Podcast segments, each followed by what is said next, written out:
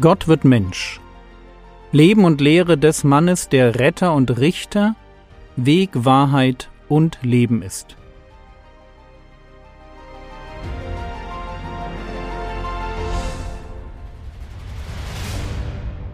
Episode 45 Messias Gesalbter Christus Gestern habe ich Mut gemacht, darüber nachzudenken, was es heißt, einen Hirten zu haben. Es ist nämlich eine Sache nur zu wissen, dass Gott mich leiten, versorgen und beschützen will. Es ist eine andere, sich Psalm 23 zu nehmen und darüber nachzudenken, wie sich wohl ein Schaf gefühlt haben mag, das seinem Hirten folgt und von ihm zu frischen Wassern geführt wird, das sorglos auf grünen Wiesen mampft und sich im dunklen Tal sicher weiß, weil sein Hirte mit seinem Stecken und seinem Stab da ist. Die Beschäftigung mit Poesie ist ein mächtiges Werkzeug, um Theologie aus der abstrakten Ecke des Verstehens und der Logik für das emotionale Erleben und die eigene Gewissheit verfügbar zu machen. Zurück zu Maria und Josef und dem Kind in der Krippe. Lukas 2, die Verse 16 bis 20.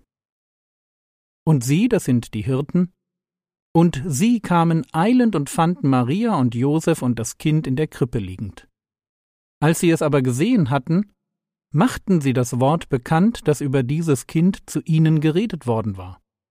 Und alle, die es hörten, wunderten sich über das, was ihnen von den Hirten gesagt wurde. Maria aber bewahrte alle diese Worte und erwog sie in ihrem Herzen. Und die Hirten kehrten zurück priesen und lobten Gott für alles, was sie gehört und gesehen hatten, wie es ihnen gesagt worden war. Ich weiß nicht, wie viele Ställe die Hirten abklappern mussten, bevor sie den Säugling fanden, aber sie werden alle gekannt haben. Und so stehen sie schließlich vor dem Kind, von dem sie wissen, dass es der Christus ist. Aber dabei bleiben sie nicht stehen, sie erzählen anderen von diesem Kind. Sie erzählen das, was der Engel gesagt hatte dass es der Retter, der Christus, der Herr ist, dass sie es in einem Futtertrog finden würden, und tatsächlich genau das war passiert. Die Hirten erzählen von dem Kind und Menschen aus ganz Israel. Nachkommen Davids hören davon, wundern sich ein wenig und nehmen die Botschaft mit nach Hause. Ganz besonders wird Maria von dem berührt, was die Hirten sagen. Es heißt im Text, Maria aber bewahrte alle diese Worte und erwog sie in ihrem Herzen. Für sie waren die Hirten eine Bestätigung dessen, was sie von Gabriel schon wusste.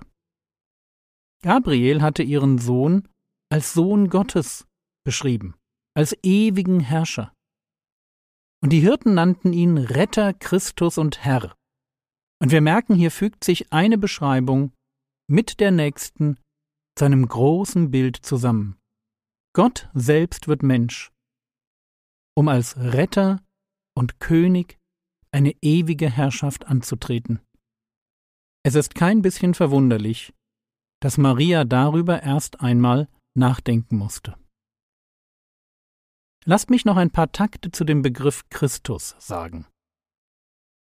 Christus ist ein Titel für den Herrn Jesus. Wenn wir Jesus Christus lesen, dann ist Christus also nicht der Nachname, sondern es ist Jesus, der Christus. Und dabei ist die Bezeichnung Christus erst einmal die Übersetzung des hebräischen Messias.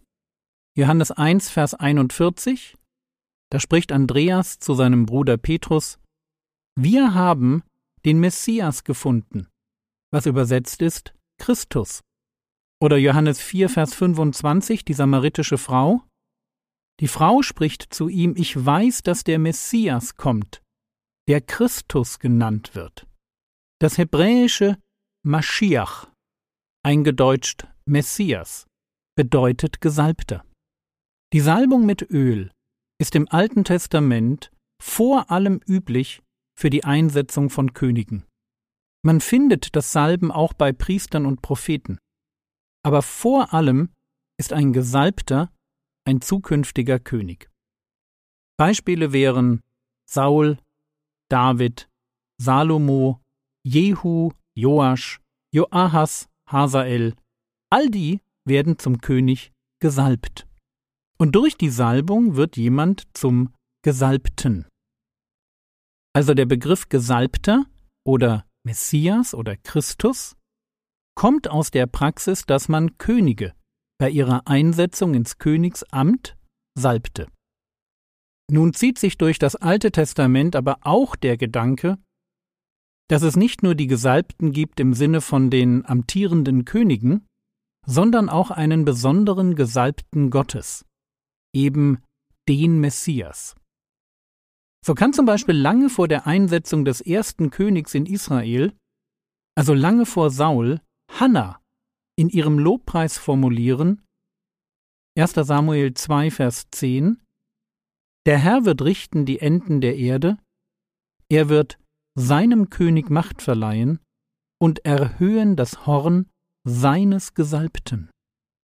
Und ähnliches finden wir im Psalm 2, der sich prophetisch auf die Kreuzigung und die Auferstehung bezieht. Auch dort wird von Gottes Gesalbten gesprochen. Psalm 2, die Verse 1 und 2 Warum toben die Nationen und sinnen eitles die Völkerschaften? Es treten auf Könige der Erde, und Fürsten tun sich zusammen gegen den Herrn und gegen seinen Gesalbten. Und noch eine Stelle, in der für die zeitliche Einordnung der Kreuzigung wichtigsten Prophezeiung des Alten Testaments aus Daniel 9 heißt es, Daniel 9, die Verse 24 bis 26. Und ich sage gleich, das ist ein schwieriger Text. Mir geht es darum, euch nicht diesen Text zu erklären, sondern darauf hinzuweisen, dass es auch hier um einen besonderen Gesalbten geht. Daniel 9, 24 bis 26 Siebzig Wochen sind über dein Volk und über deine heilige Stadt bestimmt, um das Verbrechen zum Abschluss zu bringen und den Sünden ein Ende zu machen und die Schuld zu sühnen und eine ewige Gerechtigkeit einzuführen und Vision und Propheten zu versiegeln und ein Allerheiligstes zu salben. So sollst du denn erkennen und verstehen, von dem Zeitpunkt an, als das Wort erging, Jerusalem wiederherzustellen und zu bauen, bis zu einem Gesalbten, einem Fürsten, sind es sieben Wochen. Und 62 Wochen lang werden Platz und Stadtgraben wiederhergestellt und gebaut sein. Und zwar in der Bedrängnis der Zeiten. Und nach den 62 Wochen wird ein Gesalbter ausgerottet werden und wird keine Hilfe finden. Ich weiß, kein einfacher Text. Aber hier spricht Gabriel, also genau der Engel, der auch Maria besucht hatte, von der Zeit, die vergehen sollte, um, nochmal Zitat, den Sünden ein Ende zu machen und die Schuld zu sühnen und eine ewige Gerechtigkeit einzuführen. Und wie wird das geschehen? Durch einen Gesalbten. Ein Gesalbter, ein Messias wird ausgerottet. Er muss sterben, um sein Volk zu retten. Das waren jetzt drei Stellen. 1. Samuel 2, Psalm 2, Daniel 9. Und ich habe euch diese Stellen vorgelesen, damit ihr versteht, es gibt im Alten Testament die Erwartung eines besonderen Gesalbten, die Erwartung des Messias, des Christus. Und dieser Gesalbte Gottes, der kommt als der Richter der Welt. Er kommt als der König Gottes, als der Retter, der durch seinen Tod Schuld sühnt und eine ewige Gerechtigkeit einführt. Wenn wir das verstanden haben, diese Erwartungshaltung, die im Raum steht, dann verstehen wir auch, warum es heißt, und die Hirten kehrten zurück, priesen und lobten Gott für alles, was sie gehört und gesehen hatten, wie es ihnen gesagt worden war. Logisch, oder? Was sollten sie auch sonst tun? Sie müssen zurück zu ihren Herden, aber sie hatten den Retter, den Christus, den König gefunden. Sie hatten die Herrlichkeit Gottes gesehen, sich vor dem Engel gefürchtet und himmlischen Heerscharen gelauscht. Was für eine Nacht! Sie sollten einen Säugling in einer Krippe finden, hatten danach gesucht und waren fündig geworden. Was für eine verrückte Nacht. Verrückt für sie und für Maria und alle, die davon hören. Einfach nur verrückt. Wie Gott Mensch wird und einfach mal alle Konventionen auf den Kopf stellt. Aber so, fühlt es sich an, wenn die Zeit erfüllt ist und Gott selbst Geschichte schreibt und seinen Christus schickt. So wie es Paulus dann später formuliert in Galater 4, die Verse 4 und 5.